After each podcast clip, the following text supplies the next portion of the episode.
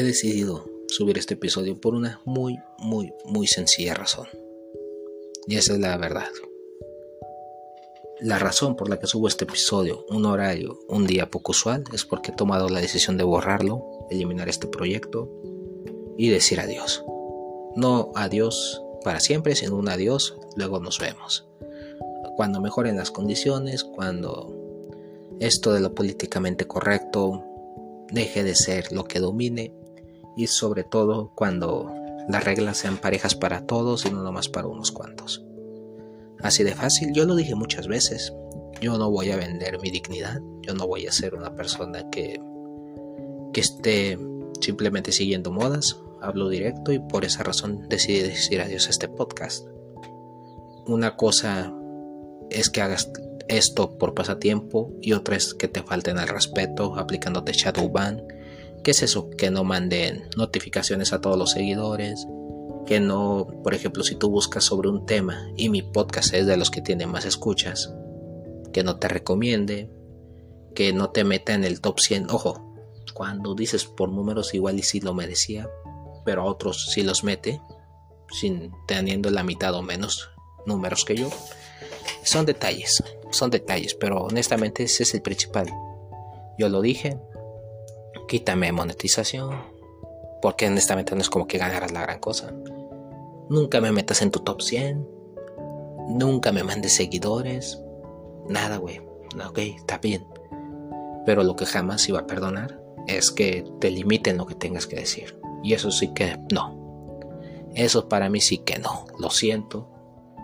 Es como si tú dices, oye, pues yo hago un ejemplo yo hago cuadros, ¿ok? Yo pinto, yo pinto cuadros. Por amor al arte. ¿Por qué? Porque tengo mi trabajo de oficina y demás. Y te dicen, puedes llevar tus cuadros a las exposiciones para que la gente los aprecie. Y tú dices, claro, yo sé que no voy a ganar dinero, pero que la gente los aprecie, que lo mire. Llegas, pones tu cuadro con todo el amor del mundo y encima le ponen una manta negra para que nadie lo vea. Y si te dicen, no, te dije que los puedes traer, pero pues no significa que lo vayan a ver. Aquí está, Aquí colgaste tu cuadro, pero con la manta negra ya no lo van a ver. Algo similar pasa aquí. Y me encantaría haberme metido ese mame de, uy, sí, yo no voy a ofender a nadie, yo soy políticamente correcto. Decrétalo y lo vas a lograr. Mereces todo por haber nacido. Puedes lograr lo que quieras sin esforzarte. Me hubiera encantado, güey, pero no. No, el día de mañana yo jamás voy a ver a mis hijos y decirles tengan dignidad para que me digan, como tú, bueno, mames, eres el peor para decirme eso. Y tienen razón. Por esa razón, para el día de mañana estar con la cara en alto y decir, yo no me vendí, güey. Yo no, a mí eso de la dignidad, ahí está, la dignidad intacta. Te hubiera dicho, ah, que quiero bajar, eh, quiero bajar 50 kilos y lo decreto porque lo merezco, que no, güey, te voy a decir cómo bajé yo 40 kilos. Me subí a la bicicleta. Si tú quieres lo decreté un segundo, pero me subí media hora a la bicicleta, luego una hora, me rompí la madre en el gimnasio, lesiones musculares, sudor, mareos cuando era un esfuerzo grande. Y pues esa es la verdad, güey. Es la única solución que te puedo dar. Dejé de tragar chingaderas para enfocarme en una buena alimentación. Empecé a dormir mis horas, empecé... ¿Tú crees, la verdad, tú crees que a mí me apasiona, apasionaba el gimnasio? No, güey. Yo hubiera preferido estar mil veces en mi casa, acostado, viendo series, que sudando, que teniendo dolores musculares, porque esa es la realidad. El cuerpo para crecer, los músculos para crecer ocupan micro desgarras. Lo dice la ciencia, como dirían ahí un meme. No lo digo yo, lo dice la ciencia. Pues lo mismo. Esa es la verdad. Que quiero una pareja bien bonita y no me refiero a lo físico. Ok, hay que tener autocrítica. ¿Qué te falta? No me digas que eres un 8 o un 9. Para mí un 8 o un 9 es alguien que habla varios idiomas, que está bien económicamente, que cuida muchísimo su cuerpo, su alimentación, que vamos casi casi nomás le faltan dos cositas y punto. Pero ya todo el mundo se cree un 8 o 9. Esa falta de autocrítica, güey, también. Incluida la de un servidor. Incluida la de un servidor. Y es algo que yo no quiero el día de mañana. Yo no. No, no, no, no. Yo pues lo dije y lo vuelvo a repetir prefiero irme con esa dignidad intacta y decir gracias, y Jamás pensé que me iban a escuchar en más de 100 países, pero te soy bien honesto.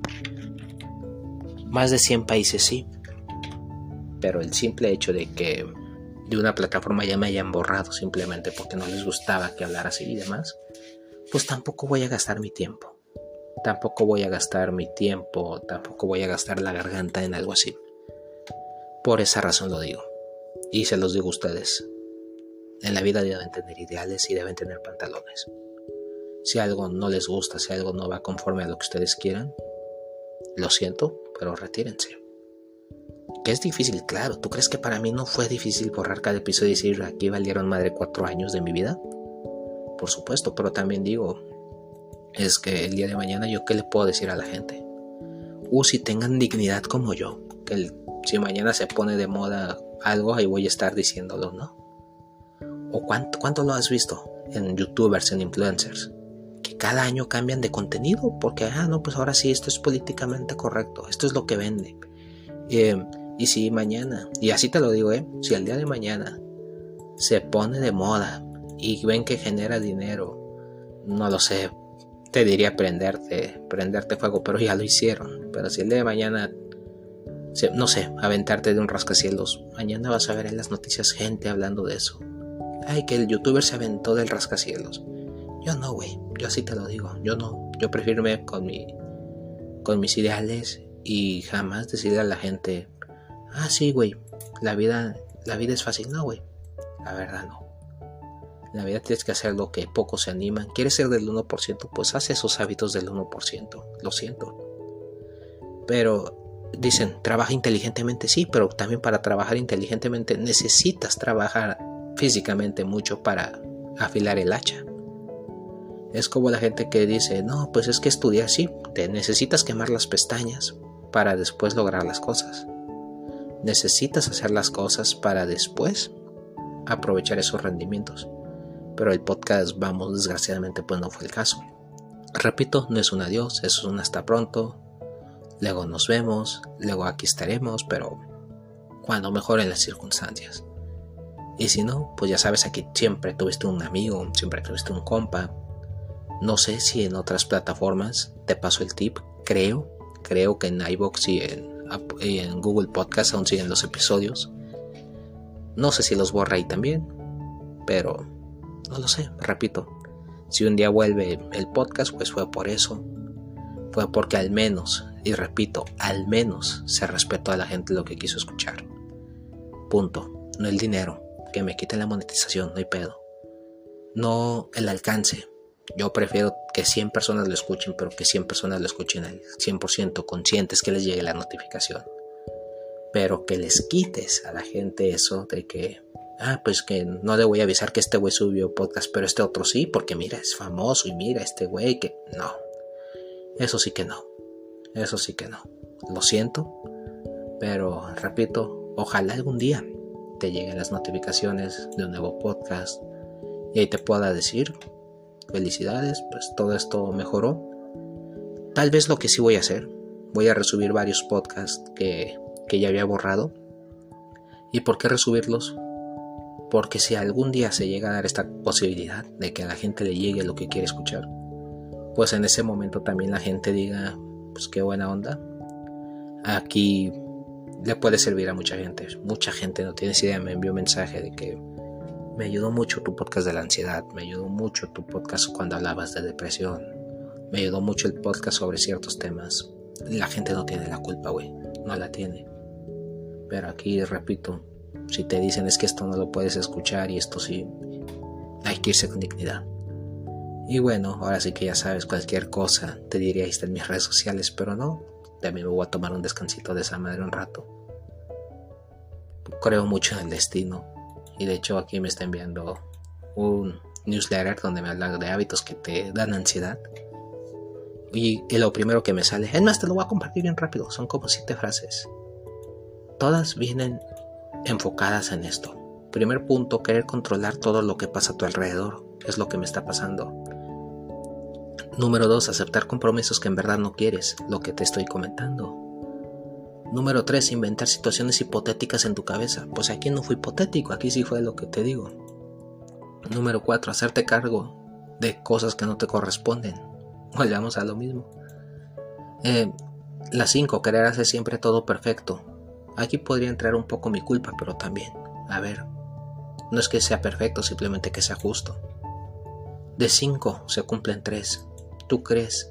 Aquí habla de hábitos que te dan ansiedad. ¿Tú crees entonces que vale la pena cometer 3 de esos 5? ¿O 4 de esos 5? Pues no.